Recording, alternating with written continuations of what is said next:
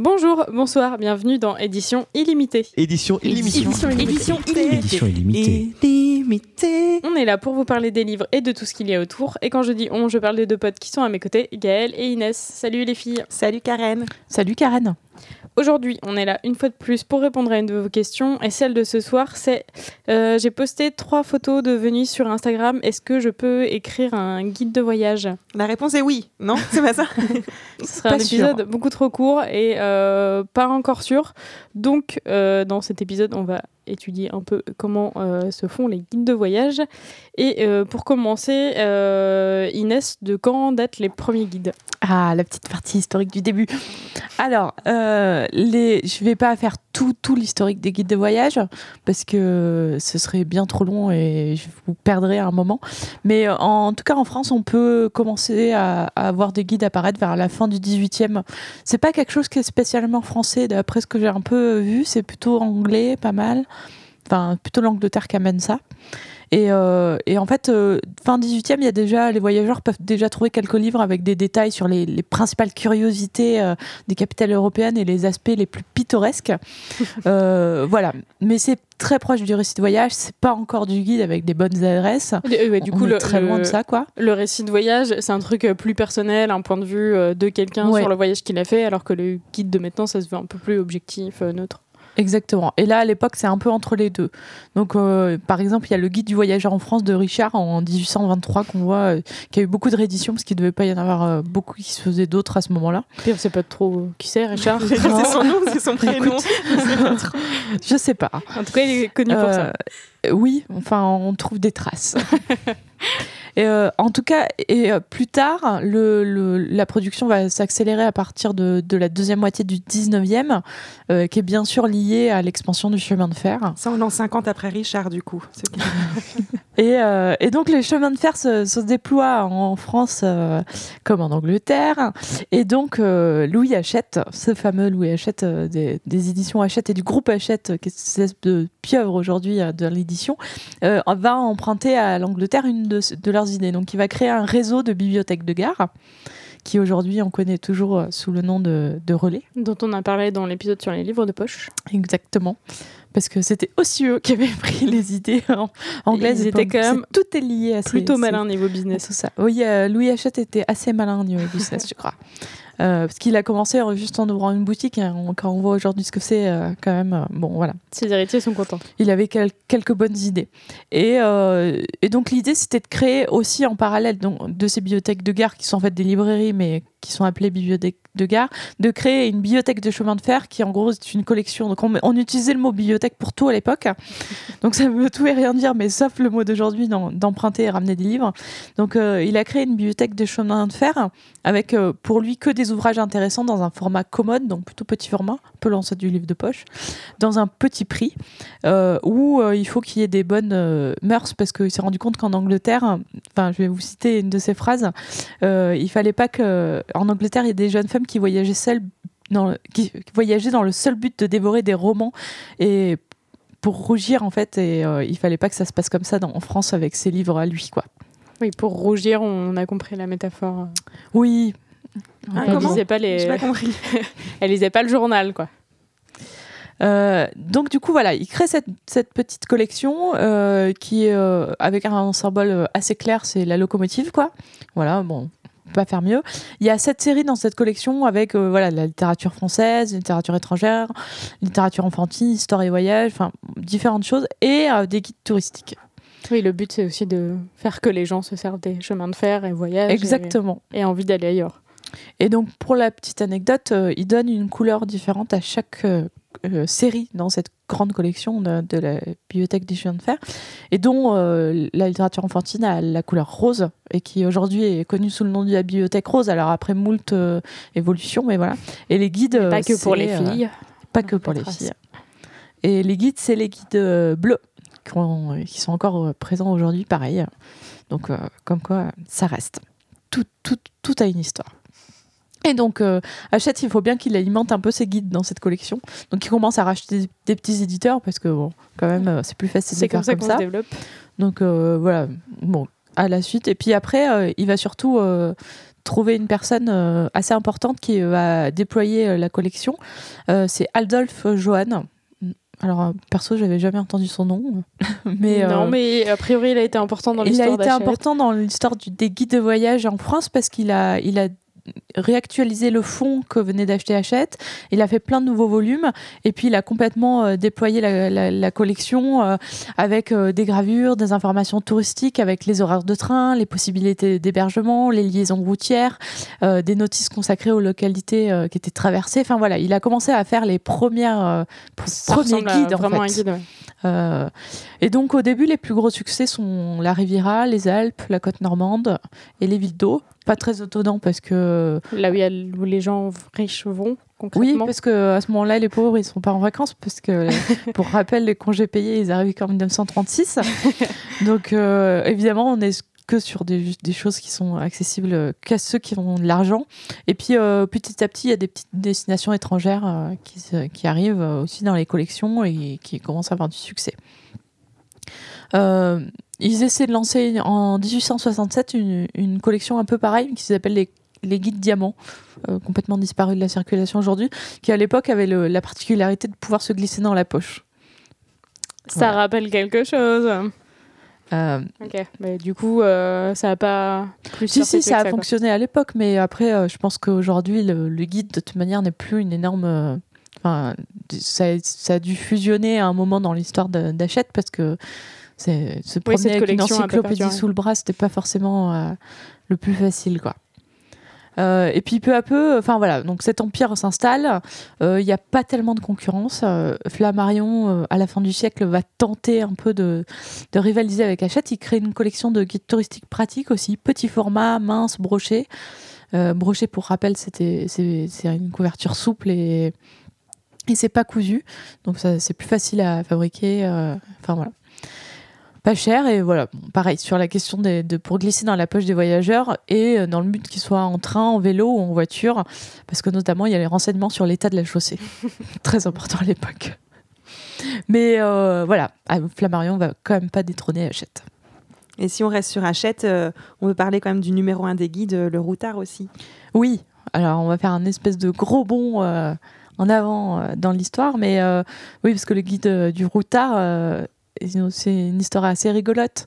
Donc le routard, c'est apparu en 1973, donc c'est vraiment un, guide qui est né dans l'ambiance 68 art des années euh, 70, et ça a été créé par euh, Philippe Quagen, qui après a fait un voyage euh, après ses études. Euh, bon, lui, il vient quand même euh, d'école euh, de commerce, euh, enfin voilà, il vient quand même d'un milieu où, où il est pas, c'est pas... une ambition littéraire, c'est une ambition. Ouais, non, mais euh, on a l'image d'un mec euh, 68 art, un peu, euh, un peu hippie, mais en fait, il a quand même fait des études d'économie et de commerce. Enfin, voilà. Bon. Il savait où il allait. Et euh, il a fait une coupure une année. Il est parti en voyage avec un copain. Et ils ont traversé 22 pays. Et euh, ils ont fait un manuscrit. Au départ, ils étaient deux, mais finalement, il n'y a plus que, que lui. euh, Enfin, finalement, son copain est- a quitté le, le navire à un moment dans l'aventure. Et, euh, et donc, ils ont proposé cette espèce de manuscrit qui traversait, qui faisait un peu un tour du monde à plein de maisons d'édition. Et il a été refusé 19 fois, quand même, par, enfin, par 19 maisons d'édition. C'est des gens qui avaient moins le nez creux, pour le coup. Et voilà, et c'est un petit éditeur qui a, qui a eu un peu les couilles de publier ce, ce truc-là à l'époque et le, un peu le flair. Bon, pour l'anecdote, le petit éditeur est mort euh, écrasé par un bus.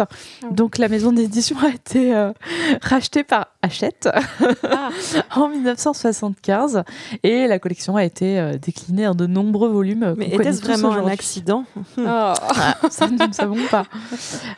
Et du coup, Hachette dé- déploie cette collection, enfin, ce volume de livres de guide va le lancer en grande collection avec euh, cette illustration qui, a- qui est, qui est toujours la même, un peu, qui a évolué selon les années, hein, euh, avec ce, le célèbre marcheur les- qui est un peu les chevaux au vent, avec euh, le monde sur son, la map monde en, en bandoulière.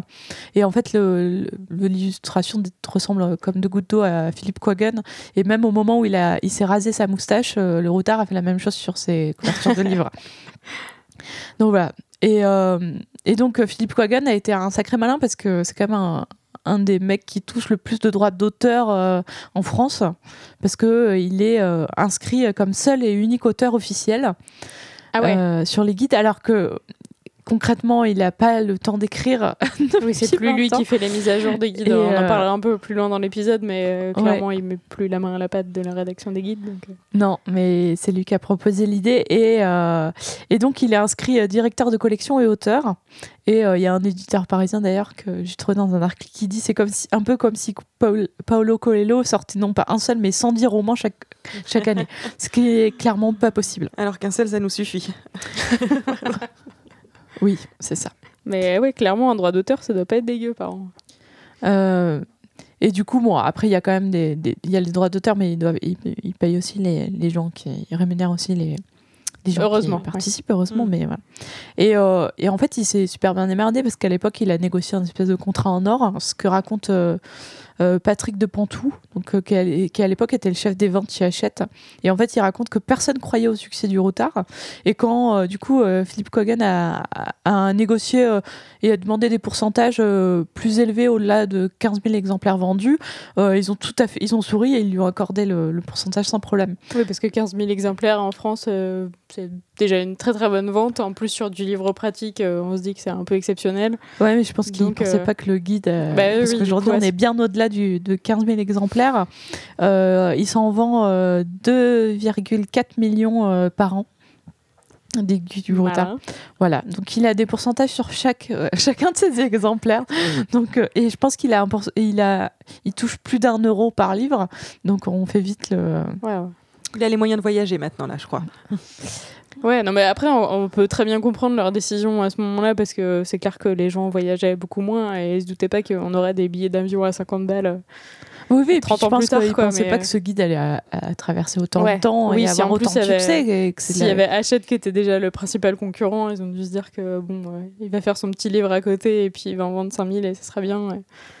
Mais euh, et du coup, euh, en plus de ça, il a été hyper malin parce que du coup, il a déposé sa marque Routard, de le fait qu'à l'Institut national de la propriété industrielle. Et du coup, maintenant, à chaque fois qu'un restaurateur et hôtelier euh, mettent la marque dans leur boutique pour dire qu'ils sont dans le guide, ils sont obligés d'acheter la plaque en émail 45 euros en fait. Ils peuvent pas l'afficher ah gratuitement parce que c'est une marque déposée. Donc ça. Et c'est pour ça qu'ils gardent les anciennes parce que ça leur a coûté cher. Du coup, ils les bah, exposent toutes. je pense qu'ils rentabilisent, tu vois. ok, je comprends mieux. tout le monde la rachète pas tous les ans. Après, 45 euros, c'est pas non plus énorme pour acheter une espèce. Enfin, le routard, c'est une telle visibilité que. Oui. Je pense que la plupart des restaurateurs, ils le font. Ils achètent leur petite plaque, mais sur le principe, ça fait de vachement d'argent en plus. Hein, parce que du coup, vraiment un si tous les restaurateurs qui sont dans tous les guides payent 45 euros par an pour avoir la plaque, je vous imaginez le, le, prix.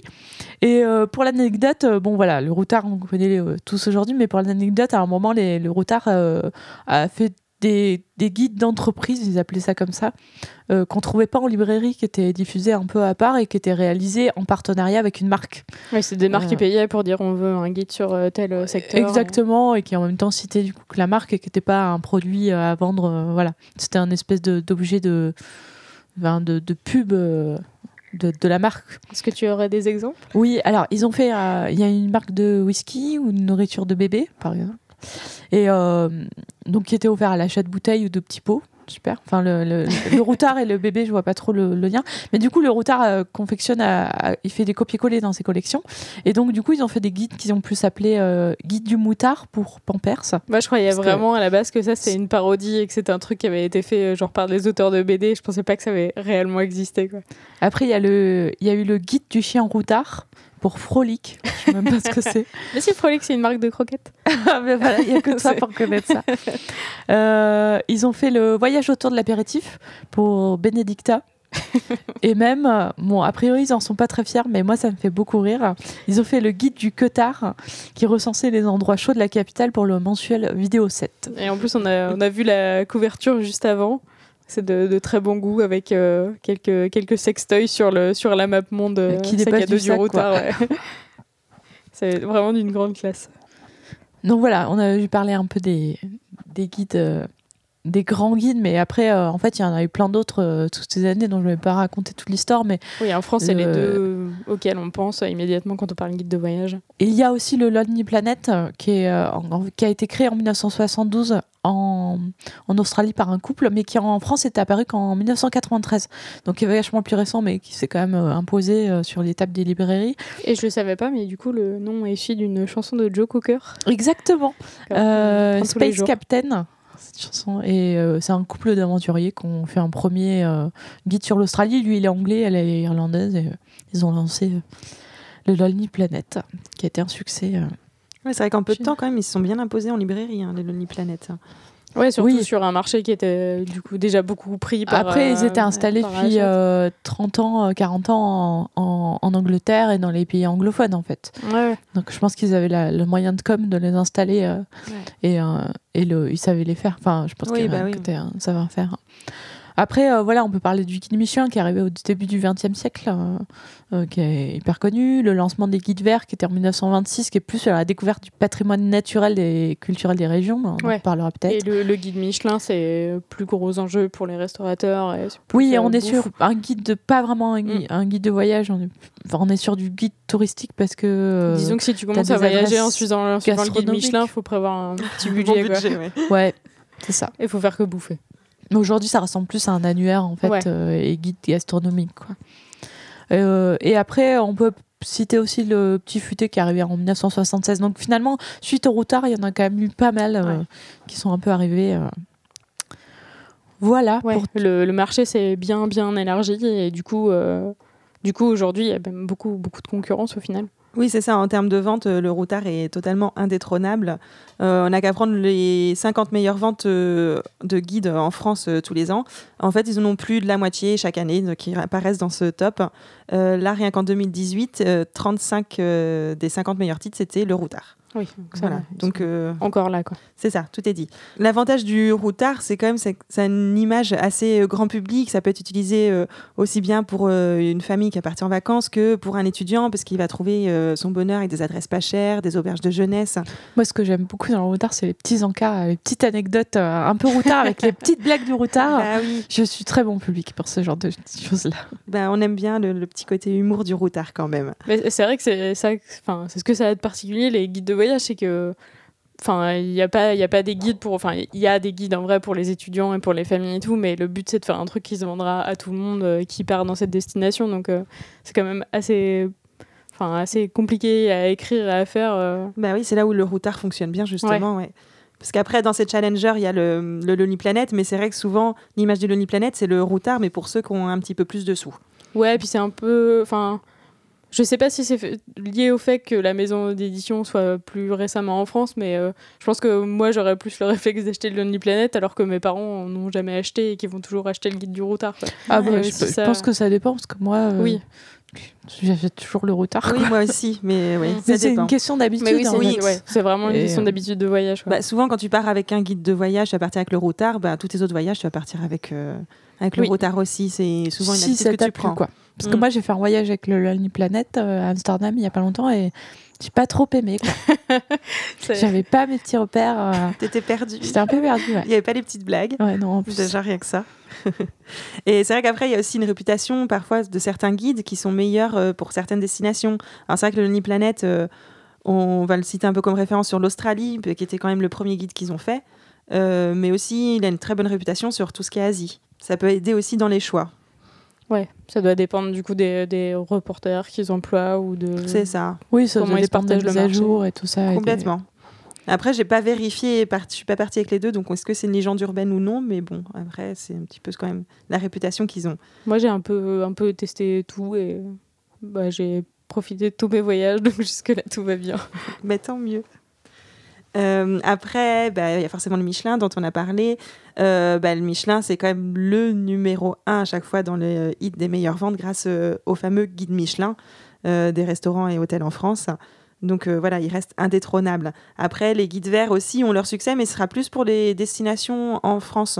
Je sais qu'en librairie, on demande plus souvent pour partir en justement, ça va être les guides de région, plus que, que pour partir dans les destinations monde. Et dans les guides Michelin, il y a- dans les guides verts euh, Michelin, on avait c'est ce qu'on avait pour Venise parce que j'avais pris ça à la bibliothèque et il y avait de la pub pour des pneus Michelin que, Oui, c'est qui avait absolument rien à voir avec la destination, mais ça nous a fait beaucoup rire parce qu'il y avait un côté un peu vieux jeu encore, euh, alors que Gaël et Inès sont partis euh, récemment à Venise, Oui. donc euh, c'était Oui, pardon. particulièrement pour l'épisode pour tester les guides. Un- Oui, oui, c'était vraiment. euh, euh, un, un- un bel investissement euh, pour la préparation de on est l'épisode. sérieux jusqu'au bout, quoi. Vraiment. Et euh, bah, après, on a parlé aussi euh, du petit futé. Euh, le petit futé, ça, bah, l'avantage, c'est qu'il a un très très large panel de destinations. Alors, pour certaines destinations, on ne trouvera pas d'autres guides euh, autres que le petit futé. Il y aura ni routard, ni. ni le nid, alors ça a été des destinations, souvent c'est pour euh, tout ce qui est Afrique ou, ou au Moyen-Orient aussi. C'est vraiment des destinations qui n'ont pas été traitées justement par le routard et les, les gros guides. Alors après, le...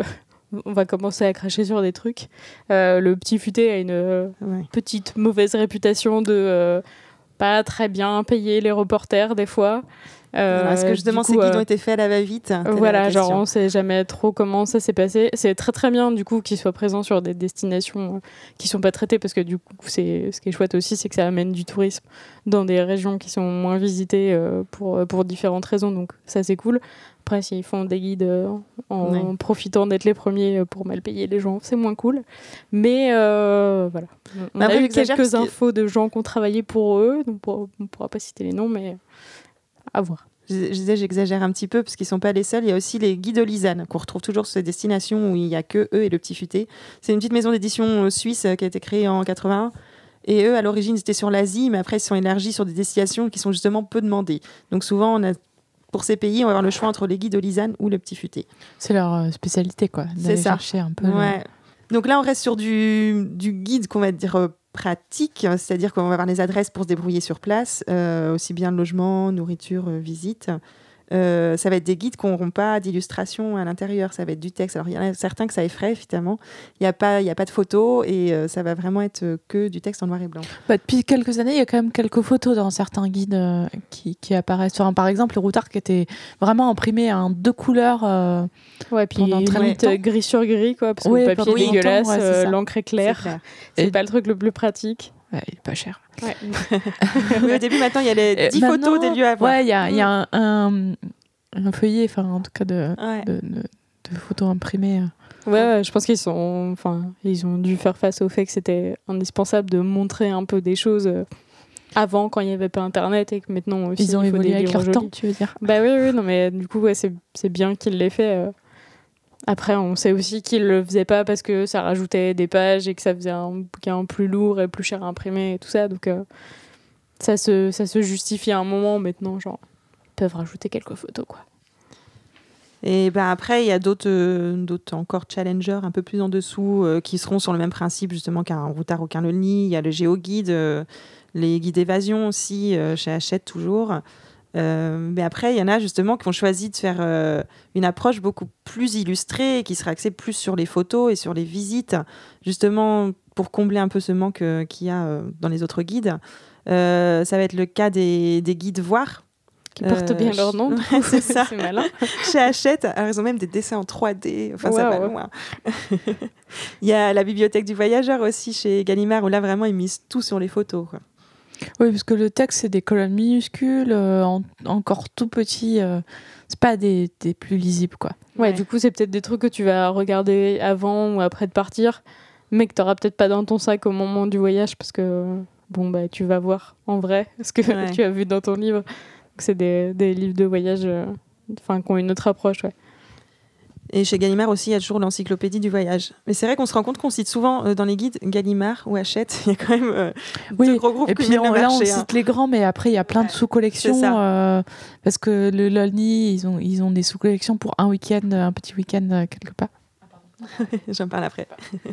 Oui, mais après, en vrai, euh, on sait aussi que, enfin, on va en parler euh, un petit peu plus tard, mais ça coûte un peu cher de faire des guides parce qu'il faut les mettre à jour régulièrement, il faut Bah oui. envoyer des gens sur place, tout ça. euh.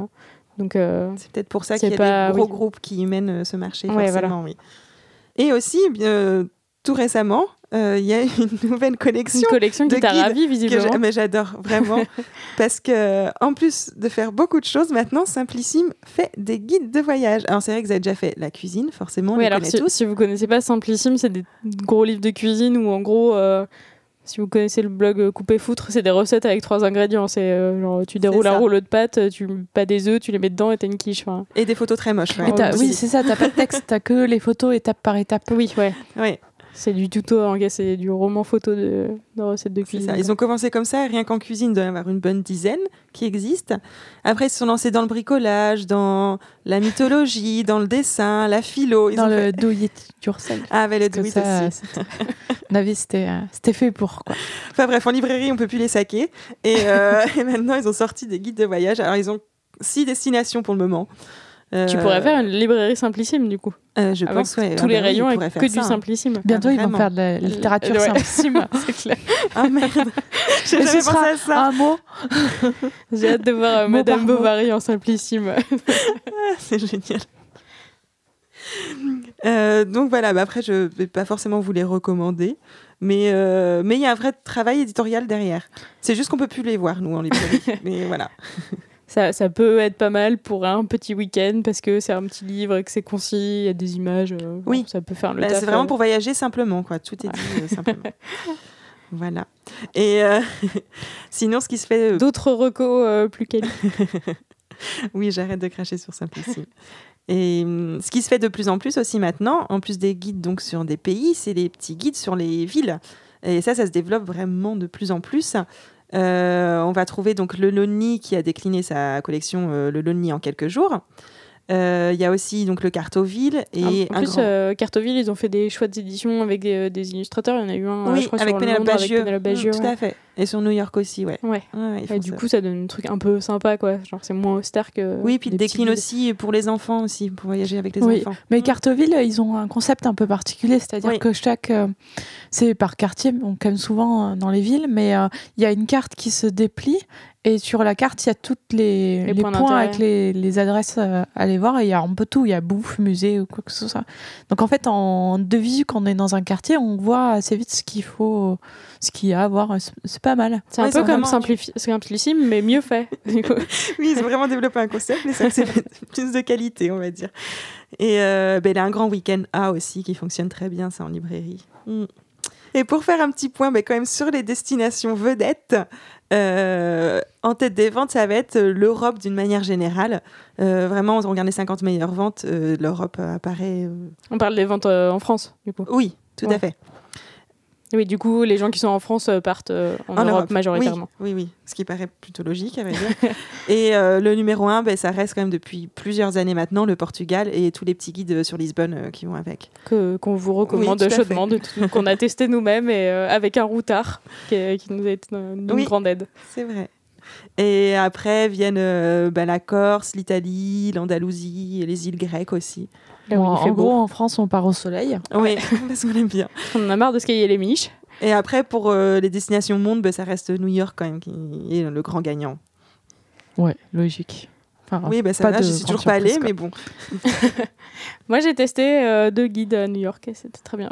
J'ai testé un guide euh, uniquement d'adresse, alors qui est très pratique avant de partir, mais clairement, on n'emmène pas. Genre, il y a quasiment, euh, j'ai l'impression qu'il y avait l'intégralité des adresses de New York et genre, c'est une bonne approche, mais c'est pas pratique. Donc, euh, je me souviens plus de l'édition, donc de toute façon, je ne recommande pas vraiment. Euh, du coup, on a parlé euh, de, tous les guides qui avaient du succès et ben, souvent on parle d'édition dans, dans, l'émission. Donc on va se demander aussi comment on les fait. Et euh, pour ça, on a fait appel à notre communauté qui a été très réactive. C'est très très cool. On a fait un petit appel sur Twitter et euh, pour savoir s'il y avait des gens qui bossaient sur des, sur des guides de voyage. Euh, on a eu des réponses de pas mal de gens, donc euh, merci à toutes et tous. Et ce soir, on est aussi avec euh, Lucie, qui est donc rédactrice de guide. Comme ça, on va pouvoir en savoir un peu plus sur euh, comment ça se passe euh, avant que le livre soit fait. Euh, Est-ce que tu peux nous dire euh, comment t'en es arrivée à faire des guides de voyage, Lucie? Oui, euh, alors en fait, moi j'ai commencé avec un blog de voyage Et j'ai commencé, je l'ai ouvert en 2014.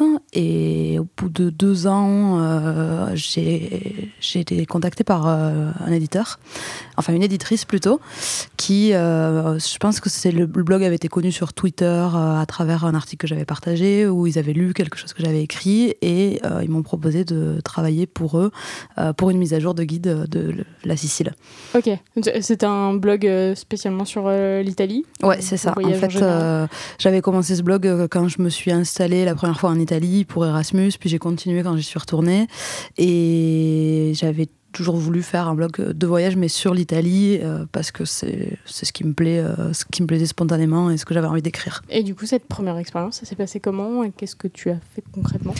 Alors, euh, le, la mission, c'était 18 jours de reportage sur place en Sicile et mise à jour d'une partie du guide. Donc, j'avais une région qui m'a été attribuée et je devais vérifier les informations des lieux, voire ajouter des nouvelles adresses. Donc, en fait, on a un document de travail à la base qui est la, vérification téléphonique qui est faite d'abord par l'éditeur et euh, ça nous permet d'établir un peu euh, un planning euh, de savoir ce qu'on va faire sur place quoi, ce qu'on doit vérifier.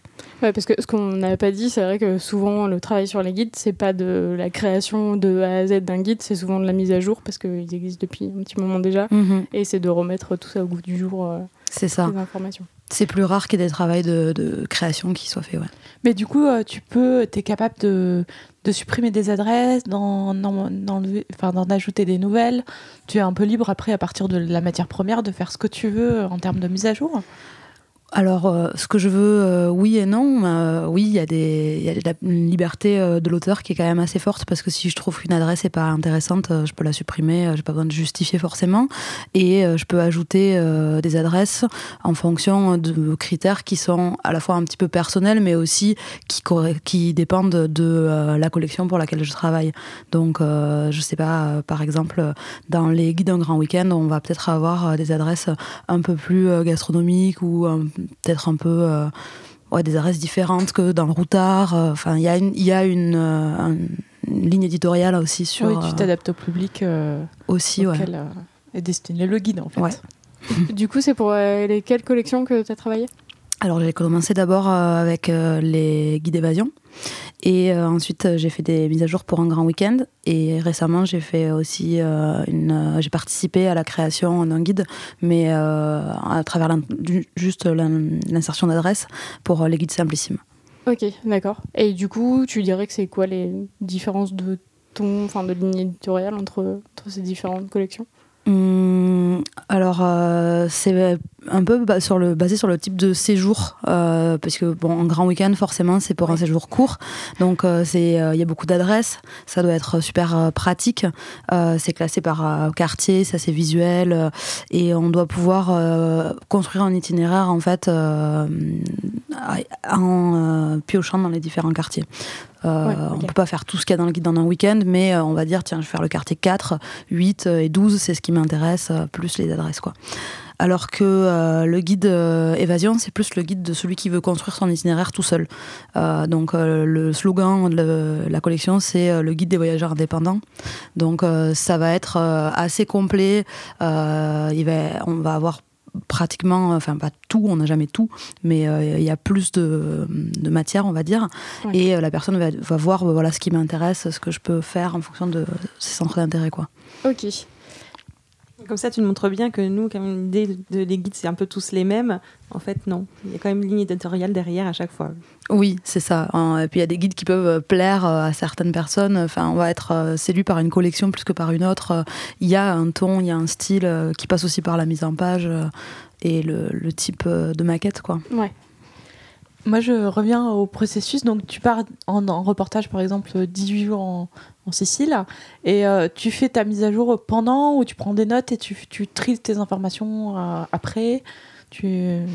En fait, euh, tu fais un planning avant de partir, donc tu sais ce que tu vas faire dans la journée, tu repères des lieux. Que tu vas, tu vas te faire, euh, voilà, à 10h, je vais aller voir tel musée, puis à 11h, tel autre. Et euh, tu peux manger euh, dans deux restos différents le midi. Enfin, c'est assez, voilà, assez intense. Et tu prends des notes. tout est bon à prendre. C'est-à-dire, tu reviens avec une valise de dépliants, de prospectus, tu prends des photos, tu prends des notes. tout est bon pour se rappeler. et ensuite, tu peux commencer le soir si tu as encore un peu d'énergie, à euh, écrire, mais euh, en général des listes ou des, un peu mettre au propre des annotations. Ouais, parce que j'imagine qu'après tu reviens avec un nombre d'informations. Euh, voilà. Quand même assez colossal, quoi. C'est ça, tu reviens de voyage, tu as une masse d'informations à traiter et la première chose que tu dois faire, c'est faire une liste à, l'éditeur pour lui dire voilà ce qui doit être ajouté dans le guide, ce qui doit sortir, les nouveaux restaurants, les nouveaux bars, etc. pour que ensuite tu puisses faire la partie rédaction. Donc euh, d'abord tu fais la liste et ensuite tu rédiges vraiment. Et ce que tu vas tester sur place, c'est plus les nouvelles adresses que, que tu veux ajouter ou les choses qu'il faut mettre à jour? Parce que, enfin, en 18 jours, tu vas pas avoir le temps de tester tout ce qui va être dans le guide Non. Euh, par exemple, dans le guide de Venise sur lequel je bosse en ce moment, il y a 100 adresses de resto. Donc, je euh, j'ai pas mangé dans 100 restos. en fait, il y a une base de travail qui euh, est euh, établi à partir déjà de TripAdvisor. Il y a quelqu'un qui va vérifier sur TripAdvisor euh, les notes qu'ont les restaurants et qui va regarder si ça a l'air d'avoir changé. Donc déjà ça, ça va nous permettre d'avoir, de dire tiens, ce resto il avait 5 étoiles et maintenant il en a 3,5. Les derniers commentaires sont négatifs. Là, moi, je vais peut-être aller vérifier ce resto-là. Et ensuite, je peux aller tester des restos sur lesquels moi j'ai un doute. Je me dis tiens, mais ça, ça a pas l'air si bien que ça, ou ça, peut-être que ça, peut-être que c'est surévalué. Et puis euh, des adresses personnelles où je dis tiens dans ce quartier-là il y a moins de restos que dans tel autre, donc il euh, faudrait en ajouter. Donc là tu dis euh, qu'est-ce qu'on peut trouver, tu fais des recherches. Tu peux aller chercher bah, dans la presse locale, sur place aussi. Il y a une partie de préparation, mais il y a aussi une partie de découverte. C'est-à-dire qu'il faut aussi qu'on vive la destination quand on fait les voyages et qu'on dise ah tiens ce resto-là, j'en ai pas entendu parler sur internet, mais il a l'air chouette. Tu regardes et, et peut-être tu testes quoi. Ok. Euh, ok, du coup, donc ouais, les, pistes, enfin les pistes d'adresse et euh, les locaux, euh, les réseaux sociaux et le, travail en amont de préparation du voyage et de vérification sur TripAdvisor ou d'autres choses, c'est toi qui le fais aussi ou c'est côté équipe éditoriale C'est du côté de l'équipe éditoriale. que ça soit les réservations d'hôtels ou d'avions et la partie de la vérification téléphonique et la vérification sur TripAdvisor, c'est la maison d'édition dans, dans mon cas qui s'en occupe. Ok, d'accord. Et quand tu testes donc des restaurants ou des bars, euh, c'est open bar pour toi ou ça passe en note de frais, tout ce que tu veux? Ça se passe comment en fait, un budget? En fait, il y a un budget qui est euh, proposé par l'éditeur au moment où tu signes le contrat. Euh, qui dépend du, prix de la vie dans la destination. Donc ça peut être, je sais pas, pour Rome par exemple, j'avais 60 euros par jour de budget et ce budget-là, il va couvrir les dépenses dont j'aurais besoin, qui peuvent aller de l'entrée au musée, au bar ou au restaurant. Mais pas l'hôtel par contre. non, l'hôtel c'est payé à, part par l'éditeur. En fait. Ça fait vraiment pas beaucoup. c'est pareil, l'hôtel c'est toi qui choisis ou pour le coup là c'est l'éditeur qui détermine euh, à l'avance dans quels hôtels euh, tu vas dormir euh bah, Il y a plusieurs cas de figure parce qu'il peut y avoir le cas où l'éditeur peut avoir un partenariat avec l'office de tourisme dans certaines destinations, ça arrive. Euh, quand il n'y a pas de partenariat, bah, c'est l'éditeur qui va réserver un, hôtel et euh, qui me fait des propositions, qui me dit est-ce que ça te va de dormir dans tel ou tel hôtel? En général, c'est des endroits sympas, donc ça me va. et, et voilà.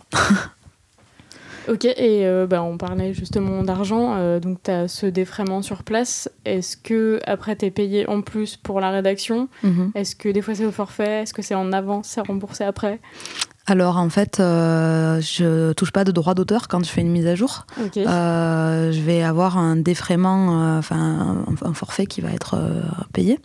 Donc il y a la première partie qui est payée au moment de la signature du contrat, une deuxième partie à la première remise de texte et troisième partie à la fin ou à la publication. Ça dépend du montant, de la de l'importance de la mise à jour. On peut comprendre qu'il n'y ait pas de droit d'auteur vu que toi, tu vas bosser sur une mise à jour, mais quelqu'un va peut-être bosser sur la prochaine, donc ça fait qu'il y a beaucoup d'auteurs au bout d'un moment, donc ça rendrait la chose. Oui. après, c'est un moyen de parce que ça se vend à un nombre d'exemplaires euh, dingue en fait les guides de Mhm. voyage. Du coup, c'est un moyen d'avoir de garder aussi tout l'argent. Bon, après c'est c'est des il faut envoyer des gens faire des reportages pendant un certain temps, donc c'est aussi un Mhm. budget par rapport à ça. Mais euh, Ouais. Et c'est un c'est- coût qui vaut pour une édition sur un an qu'il faut renouveler Oui, oui. l'édi- l'année d'après. Donc euh, Oui, ça doit être- c'est une économie de l'édition un peu particulière. euh. c'est ça. Je pense que c'est assez calculé, mais euh, oui, ça coûte cher de mettre à jour un guide à l'éditeur.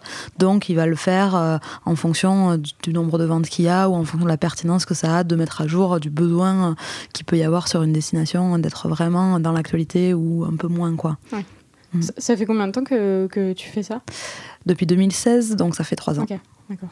Est-ce que tu as du coup, là, on parlait de TripAdvisor. Est-ce qu'il y a des choses qui ont évolué dans la manière de rédiger les guides ou de visiter les adresses en fonction justement de, du fait que les gens notent de plus en plus eux-mêmes les lieux et se renseignent?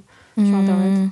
Bah, justement, euh, je pense que le fait que le TripAdvisor soit devenu, euh, ou les systèmes de notation, ça doit soit devenu de plus en plus courant, euh, ça donne euh, une, une pertinence en fait au guide qui devient une, une manière d'avoir un avis sélectionné. C'est-à-dire en particulier à Venise où il y a euh, 1500 avis sur le moindre restaurant qui vend des, des pizzas surgelées. On ne sait plus vraiment ce que ça vaut en fait, euh, 3 ou 4 étoiles. Et donc, des fois, on est un peu perdu face à une masse d'adresses où, euh, au final, si on a 1000 personnes qui expriment leur opinion, ben, on a une opinion un peu moyenne et euh, pas vraiment. euh, Il n'y a pas, vraiment critique en fait. ouais. Alors que quand on a un auteur qui va écrire, ben on, on a quelqu'un qui va euh, essayer d'être un peu impartial. De- Des fois, je vais parler d'un restaurant, pas forcément en fonction de moi, mais en fonction des, des autres. Et euh, je sais pas, qu'un restaurant est familial, par exemple. euh, Moi, j'ai pas d'enfant, mais euh, je vais remarquer ce genre de choses. Alors que sur TripAdvisor, c'est plus euh, euh, chacun le voit à sa manière, avec des critères qui sont très subjectifs. Oui, Donc. puis en plus, on a tendance à donner son avis quand on est très très content ou très mécontent. Exactement. Forcément, ouais, ça donne quelque chose de. C'est quand même dommage parce qu'à quelques mois près, tu aurais pu nous donner des adresses pour Venise avec Inès. c'est loupé. ça s'est joué à peu. Vous y étiez il y a pas longtemps. Euh, Il y, a- y un mois et demi, D'accord. ouais, à peu près. Zut. ça. Ouais, je projette d'aller en Italie l'année prochaine, donc euh, ça, ça me servira à un moment, je pense. Et puis Mais, on y euh, retournera. N'hésitez pas à me demander. Euh, moi, je reviens aux questions euh, avec les adresses parce qu'il y a un gros euh, mythe et puis on ne sait pas vraiment. Est-ce que les adresses qui sont dans les, guides, c'est de la super pub pour quand même les, restos et les hôtels, etc. Est-ce qu'il y a une participation financière pour figurer ou pas? Est-ce qu'il y a de la pub cachée en fait? Alors c'est une question que les gens se posent souvent, Ouais. effectivement. Et euh, la réponse pour le, le cas d'Achète, c'est non. Euh, parce que euh, quand je vais tester un resto, je suis anonyme, je paye ma note, C'est un éventuellement. peu comme les, les guides, les, enfin les. les guides Pardon, Michelin, ouais, éventuellement, oui, mais c'est pas les mêmes critères parce que le Michelin, c'est plus. Il y a des enjeux un peu différents, on va dire. Oui. Mais là, c'est quand même important d'être anonyme et on ne se fait pas offrir les plats par les restaurateurs. On paye et, euh, et ensuite on décide de faire ce qu'on veut. Et, mais c'est un mythe qui est répandu même chez, dans les boutiques, par exemple. euh, Quand je suis allée faire les mises à jour euh, dans les boutiques, je me présente souvent quand euh, c'est juste des informations euh, que je dois mettre à jour. Est-ce que vous vendez encore telle marque? Est-ce que vous avez changé de numéro de téléphone? Euh, Et il y a plein de... Oui, un client lambda demanderait pas ça, donc autant le dire. Voilà. Et les, les, Oui. les, vend- les vendeurs me demandent, mais euh, c'est payant de figurer dans ce guide euh, Qu'est-ce que qu'est-ce que vous voulez? Il y a une sorte de défiance parfois. Et j'ai Ouais. Ben non, c'est gratuit. Enfin, euh. et je pense que ça veut dire qu'il y a d'autres pratiques euh, où euh, il y a d'autres euh, guides qui doivent euh, demander une participation. Ouais, moi j'ai j'ai inter- interviewé d'autres personnes qui ont travaillé sur des guides très variés, soit sur une ville ciblée, sur un pays entier, pour des, éditeurs plus ou moins connus. Et la réaction des, commerçants, gérants et tout ça est toujours la même. Ils se demandent toujours ouais, si c'est de la pub et s'il faut payer, parce que visiblement, il y en a où tu peux faire ça, où tu peux payer pour avoir de la pub, mais du coup, c'est une mise en avant très claire avec euh, une Mhm. photo, euh, un encart de texte plus gros. Et là, ça apparaît clairement aux yeux du lecteur que c'est de la pub, Mhm. mais visiblement, c'est vraiment pas très clair pour, euh, pour tout le monde que, que c'est juste de pour bien parler sur des lieux et les recommander, mais pas pour leur- enfin, pas de la pub. euh, Oui, c'est important qu'il y ait une neutralité euh, de la de l'auteur. Si on a un intérêt euh, derrière à choisir des, des boutiques qui vont accepter de payer, ben on- ça ça a pas de sens de faire Oui, un c'est guide. Ce que quoi. tu dis, ouais, ça perd de l'œil de l'expert. que- Ouais, mais parce que, bon, c'est certes, dans le routard, ils, ils payent pas pour figurer, mais ils doivent acheter la plaque, par exemple, le routard. Mm. Ça, c'est un, quelque Oui. chose qui. Voilà, Ça, je sais pas comment ça fonctionne, mais euh, oui, c'est vrai que c'est différent parce que c'est pour l'afficher. C'est ceux qui souhaitent Oui, oui, euh, différent. montrer qu'ils sont dans le routard, quoi. Ouais, et il y a, il y a aussi le, le petit futé qui a des reporters qui sont euh, clairement vendeurs d'encarts publicitaires, Mm. qui se déplacent sur, euh, enfin, dans, les, dans les pays et villes euh, clairement pour vendre de la pub. Donc Bah, euh, on peut eux, comprendre. justement. Oui, oui, oui. Oui, le, le, le, petit- le petit Ils ont l'air, c'est un peu les ouais. mauvais élèves, euh, les petits futés. tant, ouais, tant auprès des gérants que, que, des, que des auteurs et autrices. Donc, euh, Mhm. a priori, c'est pas, c'est pas les, les meilleurs payeurs, mais, euh, mais ils savent aller chercher l'argent. Donc, Mhm. pour eux. Euh, une autre question sur, sur la manière d'écrire les guides. A priori, de ce que tu disais, il y a une manière d'écrire qui est assez commune euh, à plusieurs guides, euh, d'être assez neutre et euh, c'est d'être objectif. Mhm. Est-ce que, peut-être par rapport à ce que tu fais sur ton blog, est-ce que toi, il y a une manière dont tu aimerais parler des adresses Enfin, Est-ce qu'il est qu'il y a d'autres guides pour lesquels tu aimerais travailler ou un nouveau format de guide que tu aimerais créer? Euh, moi, ce que j'aime bien sur le blog et que tu fais moins dans le guide, c'est euh, le fait de pouvoir développer. En fait, dans un article, tu vas faire quelque chose de plus long et euh, tu vas parler de façon vraiment personnelle d'un lieu. Il y a certains guides qui ont in- intégré ce- cet aspect-là. D'ailleurs, le guide évasion le, fait à travers les balades secrètes. Dans les balades secrètes, ce sont des pages qui sont plus rédigées euh, dans un style un peu journalistique, où euh, on va proposer euh, d'emmener le lecteur un peu comme si on le prenait par la main et qu'on les vient voir les marchés de Palerme. Et ça, c'est pour moi, c'est le mieux à écrire parce que il y a vraiment un côté créatif, quoi. Après, euh, je pense pas qu'on pourrait faire un guide que de ça, ou alors il faudrait vraiment, enfin, ça serait un format à inventer un peu. Ouais, c'est entre le, le livre de voyage et le, et le guide, en fait. Ouais, C'est un peu en- entre les deux, en termes de texte. ouais, c'est ça. Oui, c'est le genre de choses qui peut marcher, genre euh, avec des gens un peu plus people euh, connus. Je pense que si tu fais ça, euh, genre Oui. machin t'emmène dans sa ville, euh, Mm. ça marche parce que c'est le truc subjectif de quelqu'un qu'on aime bien, mais euh, c'est vrai que sinon, il faut qu'il y ait une personnalité qu'on ait envie de suivre. euh. Oui, parce que C'est ça ce qui se passe euh, sur un blog, c'est que les gens, d'un Bah moment, oui, ils savent qui tu es et ils aiment bien euh, ta façon de voir les choses, donc ils, ils te suivent aussi pour ça, quoi.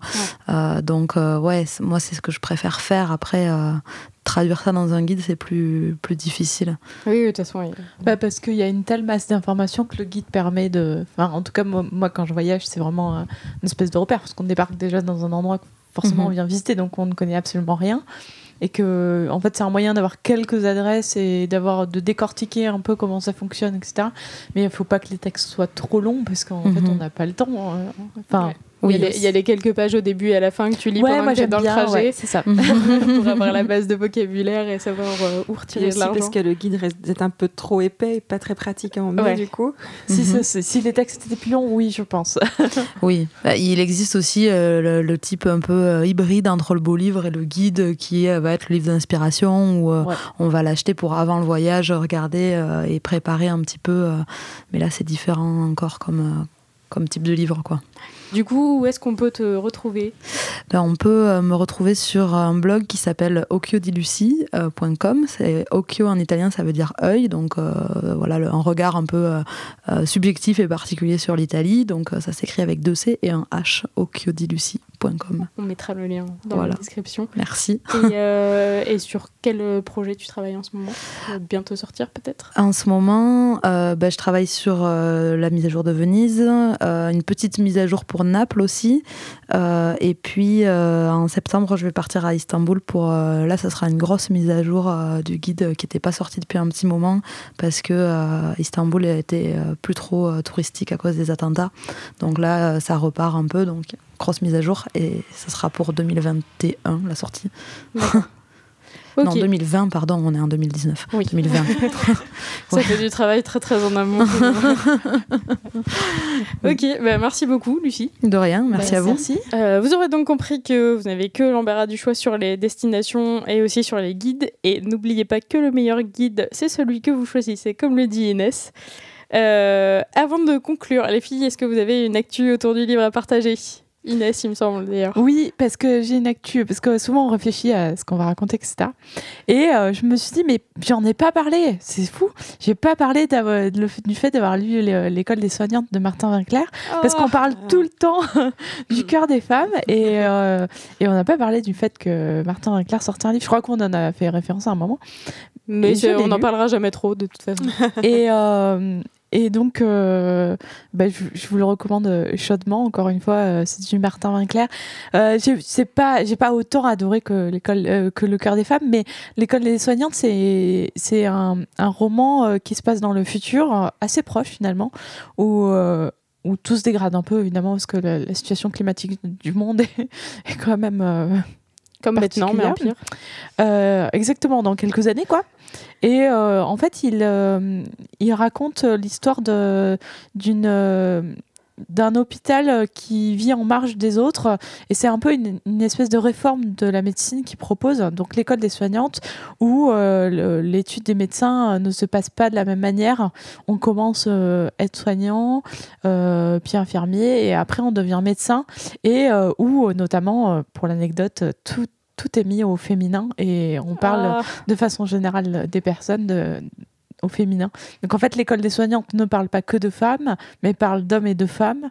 Mais, euh, mais voilà, on- le féminin Ah. prend le dessus pour, euh, pour euh, égaliser un peu avec le reste de la société. enfin rééquilibrer les choses.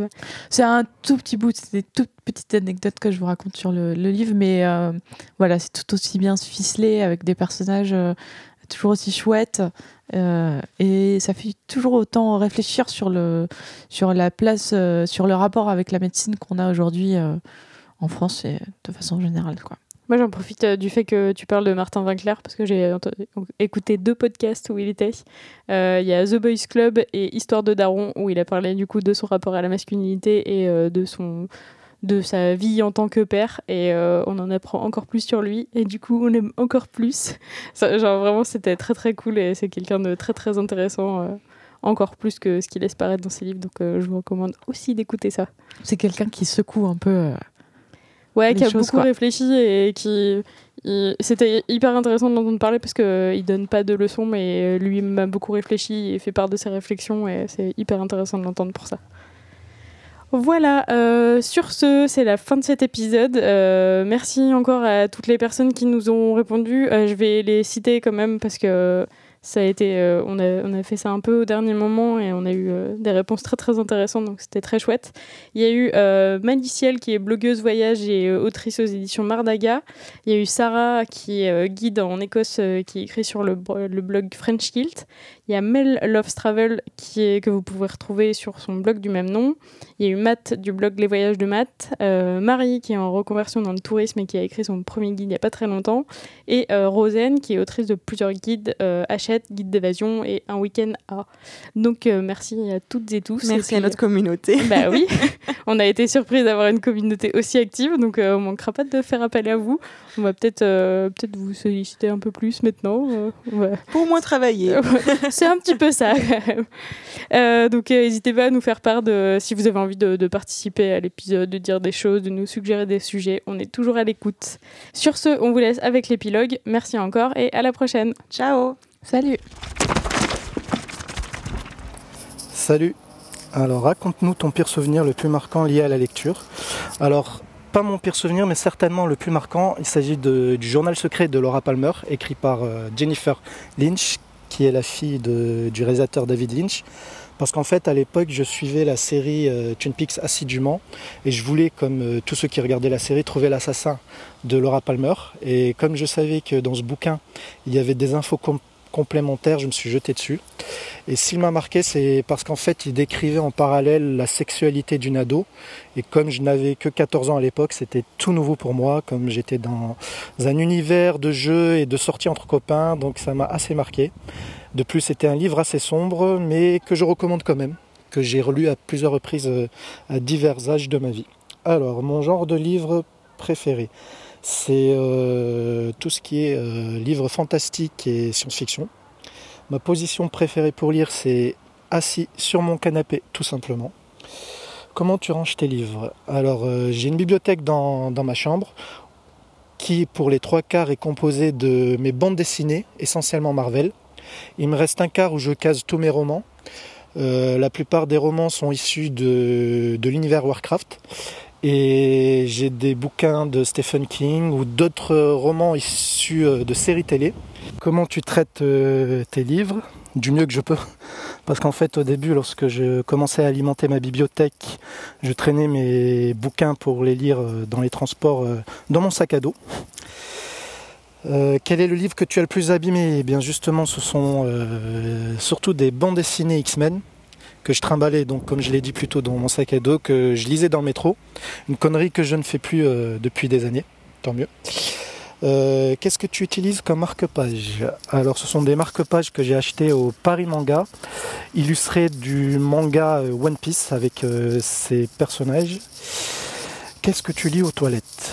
Alors je lis très peu aux toilettes, mais lorsque cela m'arrive de lire, je lis euh, le bouquin La mythologie d'Edith Hamilton, euh, qui contient euh, la plupart des récits de la mythologie grecque et autres, et qui sont très faciles à lire, et que je recommande vivement. Alors, le dernier livre que tu as acheté, c'était pour qui, quand et où? Alors, c'était à la FNAC. il s'agit du volume 3 des chroniques de Warcraft. En fait, Warcraft est un jeu vidéo qui possède un univers riche qui a permis euh, l'écriture d'au moins d'une quarantaine de romans, une bonne vingtaine de BD. Et je les possède tous. Il me fallait donc ce troisième volume des chroniques de Warcraft. Mon moment préféré pour lire, c'est le soir, en début de soirée. Si j'étais un livre, je serais euh, une bande dessinée de super-héros. Comme ça, j'aurai tous les pouvoirs que je veux avoir dans la vie. Alors, je m'appelle Hakim, j'ai 42 ans, je suis euh, euh, en région parisienne, à Chelles exactement, et je bosse à la SNCF. C'était édition illimitée.